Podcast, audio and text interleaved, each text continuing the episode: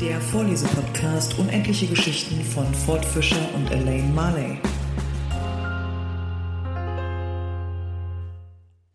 Damit begrüße ich wieder alle, die uns zuhören und natürlich auch den lieben Ford zur neuen Aufnahme einer neuen Episode. Hallo Ford. Hallo Elaine. Ich grüße dich. Das ist aber lieb von dir. Ich grüße dich zurück und ich grüße natürlich auch alle, die zuhören. Wie geht's dir? Ach ja, es geht so, ne, bei dem Wetter heutzutage so, also bei dem heutigen Wetter, nicht bei dem Wetter heutzutage. Aber so die letzten paar Tage waren schon sehr angenehm. Viel Sonnenschein. Wir hatten gestern den Montag nochmal frei, weil Nationalfeiertag war, Befreiungstag, um genau zu sein. Ja, dann hat man den halt genutzt, um spazieren zu gehen und den Sonntag auch. Und man hat viele Kilometer abspaziert. Fleißig, fleißig. Nee, heute war eigentlich ein schönes, also zumindest bei uns war gutes Wetter. Aber ich glaube es kaum, wir haben es wieder geschafft, pünktlich eine Woche später nochmal aufzunehmen. Wir sind gut, ne? Ja, wir haben ja gesagt, wir wollen uns ja wieder bessern. Ja, ich bessere mich noch. Ich werde noch besser. Wir alle. Das sage ich jetzt vorweg, bevor ich lese. Ganz toll. Genau. Du wolltest dich doch bessern. Genau. Wie war das mit Vorsätzen? Ach nee, Januar haben wir auch nicht mehr. Oh Mann. Es wird besser. Aber scheinbar, es gibt ja bisher noch nicht wirklich Kritik oder Feedback. Nee, wir können ja nur schlechter werden, wenn alle so zufrieden sind mit uns. Genau. Leute, schreibt uns bitte. Wir haben jetzt auch WhatsApp. Ach, haben wir? Nee, hast du nicht gesehen? Muss doch mal Kapitelbeschreibung lesen. Ja, das mache ich auch. Aber es ist irgendwie untergegangen. Es tut mir leid. Da ist jetzt WhatsApp drin. Ich habe mir gedacht, ach komm, die Leute wollen bestimmt keine E-Mail schreiben in 2023. Die wollen bestimmt WhatsAppen. Also habe ich mir so einen uralt Computer hier aus der Ecke gezogen und habe da WhatsApp drauf gemacht. Der jetzt einen ganzen Rechner nur für euch. Den dürft ihr belagern, bis der Arzt kommt. Feuer frei, Leute. Schickt uns WhatsApp. Oder eine E-Mail. Wie Genau. ihr möchtet. Wie Aber auch meldet immer. euch. Wir würden uns sehr drüber freuen. Oder ruft uns an. Nein, ruft uns bitte nicht an. Schreibt dann lieber eine WhatsApp. Ja, schickt uns eine Sprachnachricht. Ja, das geht auch. Und dafür geht ja WhatsApp heutzutage auch ganz gut. Definitiv. Im Zeitalter der Digitalisierung ist das alles möglich. Wir sind modern, wir gehen mit der Zeit. Genau, dafür sollten wir wunderbar einsteigen. Ich glaube, du kannst es ja kaum erwarten, wie das neunte Kapitel losgeht. Ah, ich bipper schon. Gott, kurz vorweg, wir waren ja im achten Kapitel auf dem Crockett-Feld der Königin mit den unglaublichsten Tieren, die dazu genutzt werden, um Crockett zu spielen, die dann ein bisschen durch den Eigenwillen haben. Und zum Schluss gab es ja dann, ich sag mal, den Disput zwischen dem König und der Katze. Und er ist dann ja losgelaufen und hat dann die Herzogin geholt, weil sie dementsprechend den Kater ja kennt, wie man ja aus dem alten Kapitel weiß, dass ja die Katze da bei der Herzogin im Hause war. Und damit startet auch das neunte Kapitel, die Geschichte der falschen Schildkröte. Ach, du kannst dir gar nicht denken, wie froh ich bin, dich wiederzusehen, du liebes altes Herz, sagte die Königin, indem sie Alice liebevoll umfasste und beide zusammen fortspazierten. Alice war sehr froh, sie bei so guter Laune zu finden und dachte, es wäre vielleicht nur der Pfeffer, der sie so böse gemacht habe, als sie sich zuerst in der Küche trafen. Wenn ich Herzogin bin, sagte sie, doch nicht sehr im hoffnungsvollen Tone, will ich gar keinen Pfeffer mehr in meiner Küche dulden. Suppe schmeckt sehr gut ohne. Am Ende ist es immer Pfeffer, der die Leute heftig macht, sprach sie weiter, sehr glücklich, eine neue Regel erfunden zu haben, und Essig, der sie sauer töpfisch macht, und Kamillentee, der sie bitter macht, und Gerstenzucker und dergleichen, was Kinder Zucker, Zucker süß macht. Ich wünschte nur, die großen Leute wüssten das, dann würden sie nicht so sparsam damit sein. Sie hatte unterdessen die Herzogin ganz vergessen und schrak förmlich zusammen, als sie deren Stimme dicht an ihrem Ohre hörte. Du denkst an etwas, meine Liebe, und vergisst darüber zu sprechen. Ich kann dir diesen Augenblick nicht sagen, was die Moral davon ist, aber es wird mir gleich einfallen. Vielleicht hat es gar keine, hatte Alice den Mut zu sagen. Still, still, Kind, sagte die Herzogin. Alles hat seine Moral, wenn man sie nur finden kann. Dabei drängte sie sich dichter an Alice heran. Alice mochte es durchaus nicht gern, dass sie ihr so nahe kam. Erstens, weil die Herzogin sehr hässlich war und zweitens, weil sie gerade groß genug war, um ihr Kinn auf Alice Schulter zu stützen und es war ein unangenehmes spitzes Kinn. Da sie aber nicht gern unhöflich sein wollte, so ertrug sie es so gut sie es konnte. Das Spiel ist jetzt besser im Gange, sagte sie, um die Unterhaltung fortzuführen. So ist es, sagte die Herzogin, und die Moral davon ist, mit Liebe und Gesange hält man die Welt im Gange. Wer sagt denn das? flüsterte Alice. Es geschehe dadurch, dass jeder vor seiner Türe fege. Ah, sehr gut, das bedeutet ungefähr dasselbe, sagte die Herzogin, und indem sie ihr spitzes kleines Kinn in Alice Schulter einbohrte, fügte sie hinzu, und die Moral davon ist, so viele Köpfe, so viele Sinne. Wie gern sie die Moral von allem findet, dachte Alice. Du wunderst dich wahrscheinlich, warum ich meinen Arm nicht um deinen Hals lege, sagte die Herzogin nach einer Pause. Die Wahrheit zugestehen, ich traue der Laune deines Flamingos nicht ganz. Soll ich es versuchen? Er könnte beißen, erwiderte Alice weislich, da sie sich keineswegs danach sehnte, das Experiment zu versuchen. Sehr wahr, sehr wahr, sagte die Herzogin. Flamingos und Senf beißen beide. Und die Moral davon ist, gleich und gleich gesellt sich gern. Aber der Flamingo ist ja ein Vogel und Senf ist kein Vogel, wandte Alice ein. Ganz recht, ganz recht, wie immer, sagte die Herzogin, wie deutlich du alles ausdrücken kannst. Es ist, glaube ich, ein Mineral, sagte Alice. Versteht sich, sagte die Herzogin, die allem, was Alice sagte, beizustimmen schien. In dem großen Senfbergwerk hier in der Gegend sind ganz vorzüglich gute Minen, und die Moral davon ist, dass wir gute Minen zum bösen Spiel machen müssen.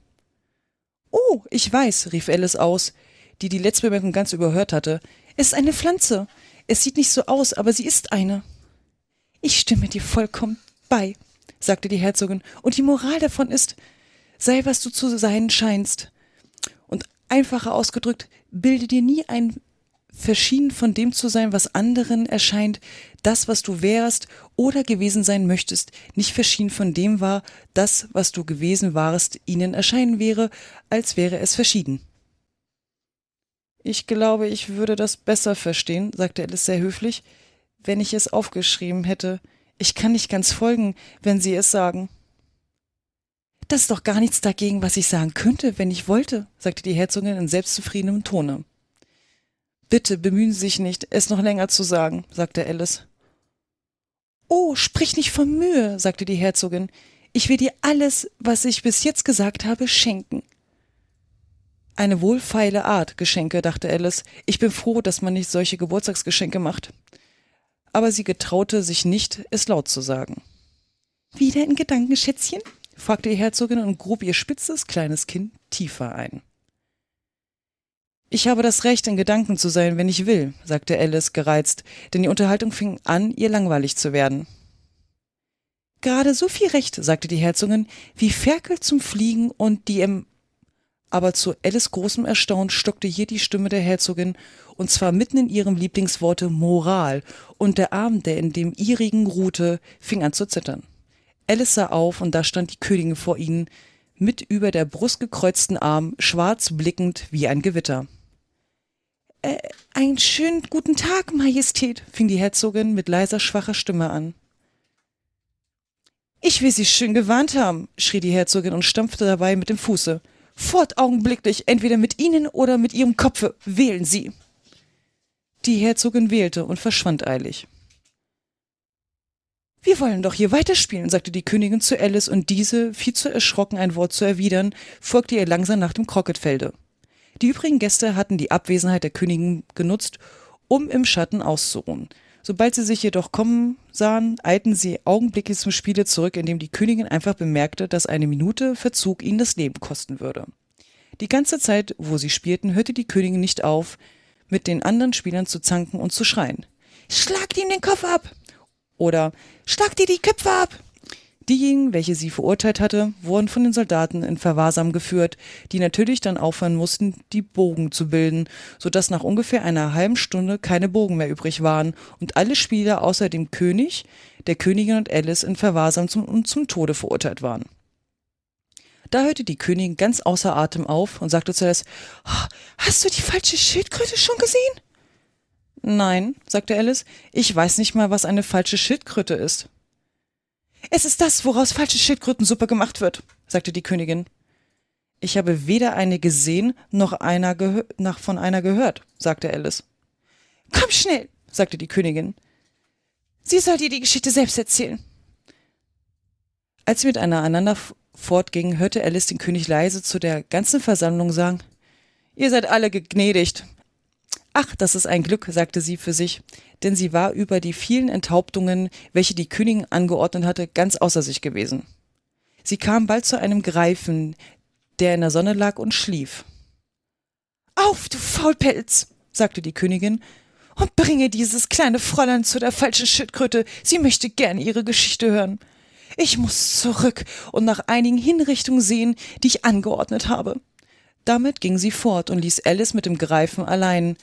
Der Anblick des Tieres gefiel Alice nicht recht, aber im Ganzen genommen dachte sie, würde es ebenso sicher sein, bei ihm zu bleiben, als dieser grausamen Königin zu folgen. Sie wartete also. Der Greif richtete sich auf und rieb sich die Augen. Darauf sah er der Königin nach, bis sie verschwunden war. Dann schüttelte er sich. Ein küsslicher Spaß, sagte der Greif, halb zu sich selbst, halb zu Alice. Was für ein Spaß? fragte Alice. Sie, sagte der Greif.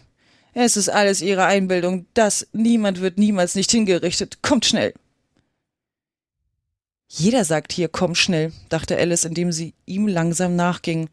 So viel bin ich in meinem Leben nicht hin und her kommandiert worden. Nein, in meinem ganzen Leben nicht. Sie brauchten nicht weit zu gehen, als sie schon die falsche Schildkröte in der Entfernung sahen, wie sie einsam und traurig auf einem Felsen saß, und als sie näher kam, hörte Alice sie seufzen, als ob ihr das Herz brechen wollte. Sie bedauerte sie herzlich. Was für ein Kummer hat sie? fragte sie den Greifen, und der Greif antwortete fast in demselben Worten wie zuvor. Es ist alles ihre Einbildung, das. Sie hat keinen Kummer nicht. Komm schnell. Sie ging also an die falsche Schildkröte heran, die sie mit tränenschweren Augen anblickte, aber nichts sagte. Die kleine Mamsell hier, sprach der Greif, sie sagt, sie möchte gern deine Geschichte wissen, sagt sie. Ich will sie ihr erzählen, sprach die falsche Schildkröte mit tiefer, hohler Stimme. Setzt euch beide her und sprecht kein Wort, bis ich fertig bin. Gut, sie setzten sich hin und keiner sprach mehrere Minuten lang. Alice dachte, ich begreife nicht, wie sie jetzt fertig werden kann, wenn sie nicht anfängt. Aber sie wartete geduldig. Einst, sagte die falsche Schildkröte endlich mit einer tiefen Stimme, war ich eine wirkliche Schildkröte. Auf diese Worte folgte ein sehr langes Schweigen, nur hin und wieder unterbrochen durch den Ausruf des Greifen und durch das heftige Schluchzen der falschen Schildkröte. Alice war beinahe und hätte gesagt, Danke sehr für die interessante Geschichte aber sie konnte nicht umhin zu denken, dass doch noch etwas kommen müsse, daher blieb sie sitzen und sagte nichts. Als wir klein waren, sprach die falsche Schildkröte endlich weiter, und zwar ruhiger, obgleich sie noch hin und wieder schluchzte, gingen wir zur Schule in der See. Die Lehrerin war eine alte Schildkröte. Wir nannten sie Mamsell Schalltier. Warum nannten, nannte ihr sie Mamsell Schalltier? Sie schallt hier oder sie schallt da alle Tage, darum, sagt die falsche Schildkröte ärgerlich. Du bist wirklich sehr dumm. Du solltest dich schämen, eine so dumme Frage zu tun, setzte der Greif hinzu, und dann saßen beide und sahen schweigend die arme Alice an, die in der Erde hätte sinken mögen. Endlich sagte der Greif zu der falschen Schildkröte Fahr zu, alte Kutsche, lass uns nicht den ganzen Tag warten. Und sie fuhr in folgenden Worten weiter. Ja, wir gingen zur Schule in der See. Ob ihr es glaubt oder nicht. Ich habe nicht gesagt, dass ich es nicht glaube, unterbrach er sie Alice. Ja, das hast du, sagt die falsche Schildkröte.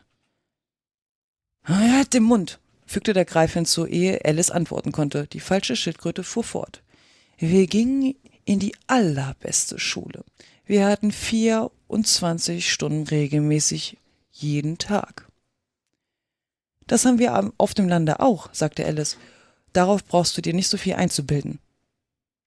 Habt ihr auch Privatstunden außerdem? fragte die falsche Schildkröte etwas kleinlaut. Ja, sagte Alice, Französisch und Klavier. Und Wäsche? sagte die falsche Schildkröte. Ich dächte gar, sagte Alice entrüstet. Ah! Dann gehst du in eine keine wirklich gute Schule, sagte die falsche Schildkröte sehr beruhigt. In unserer Schule stand immer am Ende der Rechnung Französisch Klavierspielen Wäsche extra. Das könnt ihr nicht sehr nötig gehabt haben, sagte Alice, wenn ihr auf dem Grunde des Meeres wohnt. Ich konnte keine Privatstunden bezahlen, sagte die falsche Schildkröte mit einem Seufzer. Ich nahm nur den regelmäßigen Unterricht. Und was war das? fragte Alice. Legen und treiben natürlich zuallererst, erwiderte die falsche Schildkröte, und dann die vier Abteilungen von Rechnen, Zusehen, Abziehen, Vervielfraßen und Stehlen. Ich habe nie von Vervielfraßen gehört, warf Alice ein. Was ist das? Der Greif erhob beide Klauen voller Verwunderung. Nie von Vervielfraßen gehört? rief er aus. Du weißt, was Verhungern ist, oder? Ja, sagte Alice unsicher. Es heißt nichts essen und davon sterben. Nun, fuhr der Greif fort, wenn du nicht verstehst, was Vervielfraßen ist, dann bist du ein Pinsel. Alice hatte allen Mut verloren, sich weiter danach zu erkundigen und wandte sich daher an die falsche Schildkröte mit der Frage, was hattet ihr sonst noch zu lernen? Nun, erstens Gewichte, erwiderte die falsche Schildkröte, indem sie die Gegenstände an den Pfoten aufzählte. Gewichte, alte und neue, mit Seographie. Dann Springen. Der Springlehrer war ein alter Stockfisch, der einmal wöchentlich zu kommen pflegte. Er lehrte uns Pfoten, Reim und Unarten, mehrschwimmig springen, schillen und imponieren. Wie war denn das? fragte Alice. Ich kann es dir selbst nicht zeigen, sagte die falsche Schildkröte. Ich bin zu steif, und der Greif hat es nicht gelernt. Ich hatte gar keine Zeit, sagte der Greif. Ich hatte aber Stunden bei dem Lehrer der alten Sprache. Das war ein alter Barsch, ja, das war er. Bei dem bin ich nicht gewesen, sagte die falsche Schildkröte mit einem Seufzer. Er lehrte Zebräisch und Greifisch, sagten sie immer. Das tat er auch, das tat er auch. Und besonders lass sein, sagte der Greif, indem er ebenfalls seufzte, worauf beide Tiere sich das Gesicht mit Pfoten bedeckten. Und wie viele Schüler wart ihr denn in so einer Klasse? sagte Alice, die schnell auf einen anderen Gegenstand kommen wollte. Zehn den ersten Tag, sagte die falsche Schildkröte, neun den nächsten und so fort. Was für eine merkwürdige Einrichtung, rief Alice. Das ist der Grund, warum man Lehrer hält, weil sie die Klasse von Tag zu Tag lehren. Dies war ein ganz neuer Gedanke für Alice, welchen sie gründlich überlegte, ehe sie wieder eine Bemerkung machte. Den elften Tag müssen dann alle frei gehabt haben. Natürlich, sagte die falsche Schildkröte. Und wie wurde es den zwölften Tag gemacht? fuhr Alice eifrig fort. Das ist genug von Stunden, unterbrach der Greif sehr bestimmt und langsam. Er erzählte ihr jetzt was von dem Spielen. Das war jetzt ein abruptes Ende. Ja. Das war beim letzten Mal auch schon sehr abrupt, fand ich. Ja, da hat er wohl der Lewis Carroll da irgendwie prompt gesagt, Kapitelende. Ich weiß es nicht, aber es wirkt, man merkt es. Also in den letzten Kapiteln wirklich, dass dann immer so ein richtiger Cut ist und man denkt so, na, was kommt jetzt? Und dann kommt halt gar nichts mehr. Und die Moral von der Geschichte. Ich habe es auch nicht verstanden. Die ist ja krass, die Herzogin. In allem eine Moral zu finden. Ja, schön war auch dann so der Schluss. Ich habe den selbst beim Lesen nicht verstanden, muss ich dazu sagen. Aber komisch. Für die, die nicht wissen, was ein Greif ist, es gibt auch ein Bild davon. Ja, das wäre jetzt meine nächste Frage gewesen. Dankeschön. Das ist eigentlich eine Mischung zwischen einem Leoparden und einem Greifvogel. Und der hat Unterwasserunterricht gekriegt? Tja. Das ist alles merkwürdig bei Alice. Also er hat Flügel, hat äh, auch sehr spitze Ohren und dann halt einfach einen Schnabel vom Greifvogel und halt auch dementsprechend die Vorderpfoten bei ihm sind halt die eines Greifvogels und hinten eines äh, Leoparden. Ohne dass er das Muster des äh, Leoparden hat. Aber Federn? Nur an seinen Flügeln. Also ganz, ganz strange. Und die falsche Schildkröte, ja, wie beschreibt man jetzt denn die falsche Schildkröte? Die sieht eigentlich aus, als wäre, es ist eine große Schildkröte, die halt den Panzer einer Schildkröte hat, auch die Vorderpfoten sozusagen oder Flossen der Schildkröte. Und der Rest ist eigentlich eine Kuh. Okay. Das hatte ich jetzt nicht erwartet. Ja, also sprich der Kopf und die Füße hinten mit dem Schweif. Das war einer Kuh. Wohlan bei Tom Sawyer geht es gesitteter zu. Obwohl, naja, gut, ich meine, die beiden Jungs haben ja im letzten Kapitel halt beobachten müssen, wie der Doktor umgebracht wurde. Richtig. Und sind dann ja auch vom Friedhof geflohen und da geht es dann auch im zehnten Kapitel weiter. Die beiden Burschen liefen dem Dorfe zu, sprachlos vor Schreck. Von Zeit zu Zeit blickten sie ängstlich über die Schulter zurück, als fürchteten sie sich vor den Verfolgern. Jeder Baumstumpf, der an ihrem Wege aus der Dunkelheit auftauchte, schien ihnen ein Mann und ein Feind und ließ sie bis ins Mark erzittern. Und als sie bei einigen außerhalb des Dorfes gelegenen Niederlassungen vorbeikamen, schien ihnen das Bellen der erwachten Hunde Flügel zu verleihen. Wenn wir nur bis zu der alten Gerberei kommen, bevor wir zusammenbrechen, stieß Stamm abgerissen zwischen mühsamen Atemholen hervor. Ich, ich kann nicht mehr länger. Huckleberrys pochendes Herz war seine ganze Antwort. Beide hefteten ihre Augen fest auf das Ziel ihrer Hoffnung und machten die äußersten Anstrengungen, es zu erreichen. Sie kamen ihm immer näher und schließlich Brust an Brust fielen sie förmlich durch die offene Tür dankbar und atemlos in den schützenden Schatten. Allmählich beruhigten sich ihre Pulse und Tom flüsterte, Du, Huckleberry, was meinst du, wird von all dem kommen?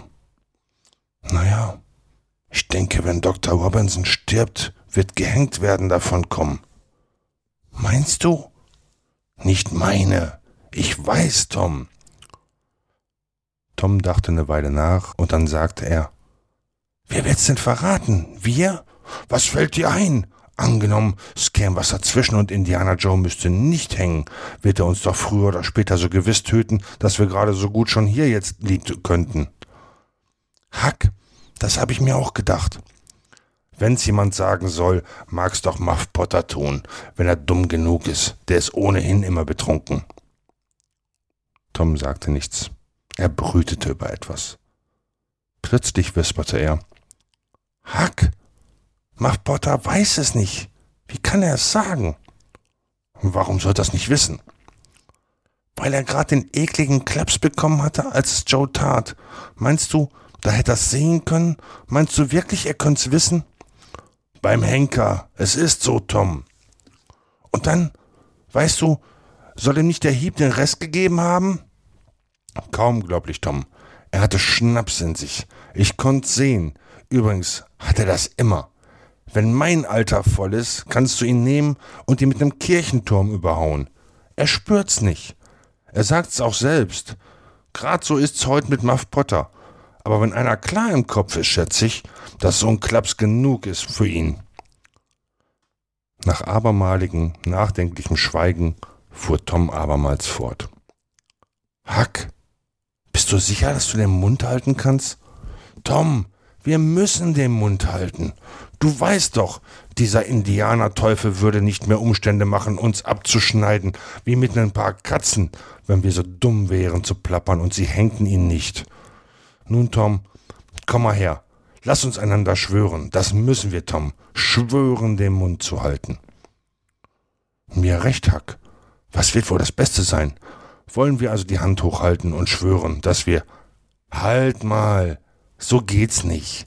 Das ist genug für kleine alltägliche Dinge, zum Beispiel bei Mädchen, wenn du einem überall nachlaufen und wenn sie, mm, wenn man sich verrannt hat, meine ich. Aber sowas geht mit so einer grässlichen Geschichte nicht. Da muss was Schriftliches sein. Und Blut.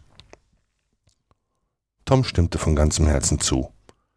Die Idee war tief und dunkel und schrecklich. Die Stunde, die Umstände, die Umgebung, alles wirkte zusammen. Er nahm eine glänzend geschliffene Schindel auf, die im Mondlicht lag, zog ein Stückchen Rotstift aus der Tasche, ließ das Mondlicht sein Werk bescheinen und kritzelte mühsam jeden schwerfälligen Grundstrich hervorhebend, indem er die Zunge zwischen die Zähne klemmte und sie bei den Haarstrichen wieder freiließ, folgende Zeilen. Huck Finn und Tom Sawyer schwören, Sie wollen überdies den Mund halten und sie wünschen, dass sie tot niederfallen auf ihren Weg, wenn sie jemals plauderten oder schreiben. Huckleberry war ganz erfüllt von Toms Fähigkeit im Schreiben und seinem glanzvollen Stil. Er war im Begriff, mit einem Nagel sich das Fleisch zu ritzen, als Tom einfiel, Halt! Nicht so! Nagel des Eisen, der könnte Grünspan haben. Grünspan? Was ist denn das? Das Gift, das ist es. Du würdest sofort davon aufgeschwellt werden, sollst du sehen. Darauf nahm Tom eine Nadel und beide ritzten sich den Ballen des Daumes und drückten einen Bluttropfen heraus. Schließlich, nach vielem Quetschen, machte sich Tom daran, seine Anfangsbuchstaben zu malen, indem er den kleinen Finger als Feder benutzte. Dann zeigte er Huckleberry, wie er ein H und ein F zu machen habe, und dann war der Eid bekräftigt.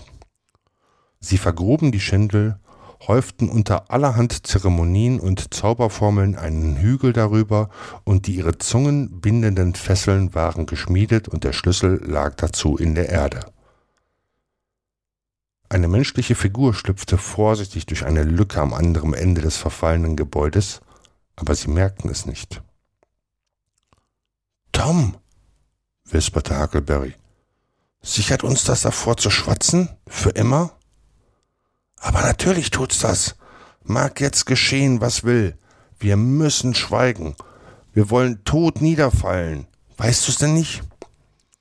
Ja, ich rechne, es ist an dem. Sie tuschelten noch eine Weile fort.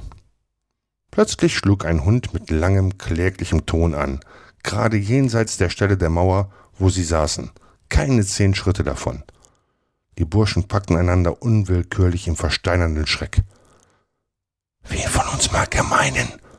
flüsterte Huckleberry. Ich weiß nicht. Schau durch die Ritze, schnell. Nein, tu du's, Tom. Ich kann's nicht. Bitte, Tom. Da ist's wieder. Ach, Gott sei Dank, wisperte Tom. Ich kenne seine Stimme. Es ist Bull Harbison. Ach, das ist mal gut. Ich sag dir, Tom, ich war wirklich zu Tod erschrocken. Meinte wahrhaftig, es wäre ein fremder Hund. Der Hund heulte wieder. Die Herzen der Burschen sanken wieder in die Hosen. Ach, verflucht! Das ist nicht Bull Harbison, flüsterte Huckleberry weinerlich. Tom, zitternd vor Furcht, rappelte sich auf und legte das Auge an die Lücke. Der Ton seiner Stimme war erbarmungswürdig, als er jetzt flüsterte. Oh, Huck, es ist ein fremder Hund. Schnell, Tom, schnell. Wen von uns meint er? Huck, er muss uns beide meinen. Wir stehen dicht beieinander. Oh, Tom, ich fürchte, wir sind futsch. Ich rechne, wohin ich komme. Darüber kann kein Zweifel sein. Ich bin so schlecht, Tom. Der Teufel holt's. Das kommt davon, wenn man blinde Kuh spielt und alles tut, wovon der Lehrer sagt, dass man's nicht tun soll. Ich wollte, ich wäre so artig gewesen wie Sid, wenn ich's gekonnt hätte. Aber nein, ich mocht's nicht sein. Aber wenn ich hier fortkomme, ich sag dir, ich werd immer in die Sonntagsschule gehen und Tom begann ein bisschen zu heulen. Du? Schlecht? Und Huckleberry heulte zur Gesellschaft mit. Ich sag's dir, Tom, du bist einfach Gold gegen mich. Oh Gott, Gott, Gott, ich wollte, ich wäre nur halb so gut wie du. Tom fuhr zusammen und flüsterte, Schau, Hucky, schau nur, er wendet uns ja den Rücken zu. Hucky schaute hinaus und Freude erfüllte sein Herz. Teufel, es ist so. Tat er es vorher auch schon? Ja, er tat's, aber ich Dummkopf dachte nicht dran. Naja, das ist ja mal famos. Aber wen kann er nur meinen? Das Heulen hörte auf. Tom spitzte die Ohren. Psst, was ist das? Es klingt wie, wie Schweine grunzen. Oder, Tom, doch nicht. Es schnarcht jemand. Ist's das? Wo aber, Haki? Ich glaub dort am anderen Ende. Es klingt wenigstens so. Pop pflegt zuweilen da zu schlafen, mit den Schweinen. Aber Gott segne dich. Er macht alles zittern, wenn er schnarcht. Und dann, ich rechne, hierher kommt er nicht zurück. Die Abenteuerlust begann sich in den Seelen der beiden Burschen breit zu machen. Haki, gehst du nach, wenn ich vorangehe? Sehr gern nicht, Tom. Denk ja, es könnte Joe sein. Tom zauderte. Aber sofort regte sich wieder die Versuchung und sie beschlossen, den Versuch zu wagen, unter dem Vorbehalt, dass sie fliehen dürften, sobald das Schnarchen aufhören würde. So gingen sie auf den Fußspitzen weiter, einer hinter dem anderen. Als sie nur noch fünf Schritt von dem Schnarchen entfernt waren, trat Tom auf einen Zweig, der mit lauter Knacken brach. Der Mann grunzte, wälzte sich ein bisschen umher. Das Mondlicht fiel auf sein Gesicht. Es war Muff Potter. Die Herzen der Burschen hatten stillgestanden, wie ihre Leiber, als sich der Mann rührte. Aber jetzt war ihre Furcht vergangen. Sie schlichen zurück, schlüpften durch die geborstene Mauer und blieben in einiger Entfernung stehen, um sich zu verabschieden. Das lange, unheimliche Geheul erhob sich wieder und klang durch die Nachtluft. Sie wandten sich um und sahen den fremden Hund wenige Schritte von der Stelle entfernt, wo Muff Potter lag, mit dem Kopf diesem zugewandt, die Schnauze zum Himmel gerichtet. Herrje, den meint er, riefen beide in einem Atem. Sag Tom, Sie sagen, ein scheußlicher Köter soll um Johnny Millers Haus herumgeheult haben vor mehr als zwei Wochen. Und dann hat sich auch noch eine Eule auf das Dach gesetzt und da geheult. Am selben Abend. Und da ist doch bis heute noch keiner gestorben. Ja, ich weiß. Und ich meine, das beweist nichts. Fiel nicht am nächsten Samstag Grazie Miller auf den Küchenherd und verbrannte sich schrecklich? Ja, aber sie ist doch nicht gestorben. Noch mehr, sie ist bald wieder ganz gesund. Schon recht, wart nur und red dann, sie ist futsch. So gewiss, als Muff Potter dort futsch ist. Die Neger sagen's und die wissen sowas ganz genau, Haki. Damit ging sie nachdenklich auseinander. Als Tom in sein Schlafzimmerfenster schlüpfte, war die Nacht schon vorbei. Er entkleidete sich mit äußerster Vorsicht und schlief ein, sich beglückwünschend, dass niemand etwas von seinem Streifzug gemerkt habe. Er hatte nicht gesehen, dass der brave, schnarchende Sid wach war, seit einer Stunde. Als Tom aufwachte, war Sid bereits angezogen und fort. Das Licht draußen erschien Tom so spät wie auch die Luft. Er stutzte. Warum hat man ihn nicht gerufen, da er doch um diese Zeit stets schon auf war? Der Gedanke fiel ihm schwer aufs Herz. In fünf Minuten war er angekleidet und die Treppe hinunter, übel gelaunt und schläfrig. Die Familie saß noch um den Tisch, hatte aber bereits gefrühstückt. Kein Tadel, aber abgewandte Gesichter. Tiefes Stillschweigen und ein Hauch von Trauer, schwer lasteten sie auf des Sünders Haupt. Er setzte sich und tat ganz lustig, aber es war sehr schwer. Er bekam kein Lächeln, keine Antwort und versank in Stillschweigen, und sein Herz versank in die tiefste Tiefe. Nach dem Frühstück nahm ihn seine Tante auf die Seite und Tom atmete ordentlich auf in der Hoffnung, dass er jetzt verprügelt werde. Aber es sollte anders kommen. Seine Tante vergoss Tränen über ihn und fragte ihn, wie er hingehen und ihr armes Herz brechen könne. Und schließlich sagte sie, er solle nur sich selbst ruinieren und ihre grauen Haare mit Kummer in die Grube fahren lassen, denn sie habe den Mut in Bezug auf ihn nun verloren. Dies war schlimmer als tausend Prügel, und Toms Herz wurde noch schwerer, als es heute Morgen gewesen. Er heulte, er bat um Verzeihung, versprach Besserung, wieder und immer wieder, und erhielt schließlich seine Entlassung mit dem Gefühl, nur halbe Verzeihung und schwaches Vertrauen gefunden zu haben. Er empfand die Gegenwart gar zu trübselig, um ein Rachegefühl gegen Sid aufkommen zu lassen so war des letzteren eiliger Rückzug durch die Hintertür überflüssig. Er schlich in düsterster Gemütsverfassung zur Schule und empfing dort seine Prügel wegen des Schwänzens mit Joe Harper am vorigen Tag mit der Miene eines, dessen Herz von schweren Kümmernissen belastet und ganz unempfindlich für Kleinigkeiten ist. Dann verzog er sich auf seinen Platz, stützte die Ellenbogen auf den Tisch und das Kinn auf die Hände und starrte auf die Wand mit dem starren Gesichtsausdruck des Leidens, das den höchsten Punkt erreicht hat und nun nicht mehr gesteigert werden kann. Sein Ellbogen drückte auf einen harten Gegenstand. Nach langer Zeit änderte er schläfrig und gleichgültig seine Stellung und nahm den Gegenstand in Augenschein. Er war in Papier gewickelt. Er rollte das Papier auf. Ein langer, starrer, verschleierter Blick und sein Herz brach. Es war der wundervolle, abgebrochene Knopf von gestern. Dieser letzte Tropfen machte das Gefäß überlaufen. Ein etwas melancholischer Tom Sawyer heute. Definitiv. Also es ist krass, wie sich die Geschichte so wandelt. So von den Kapitel zu Kapiteln. Erst noch Spaß, Freude, Liebe, ne, also alles, was so ein Kinderherz betrifft. Auch mit äh, paar Absackern und dann halt so ein krasser Abstieg. Heftig. Aber spannend. Ja, ich meine, gut, wenn man so einen Mord beobachtet, ist natürlich an sich schon eine äh, sehr spannende Geschichte, vor allen Dingen für so ein Kind, auch wenn es in Abenteuerlust ist. Und dann noch dem offensichtlichen Mörder, der es ja nicht war, aber trotzdem äh, in, in, in der Scheune begegnet und dann zu spät kommt und irgendwie denkt, man Ja, wäre verflucht und Schwere Kost, sagen wir Ja. es mal so. Wirklich schwere schweres Leben, so ein armer Junge da. Krass, krass, krass. In diesem Sinne. Wir singen. Bis dann. Ciao. Tschüss.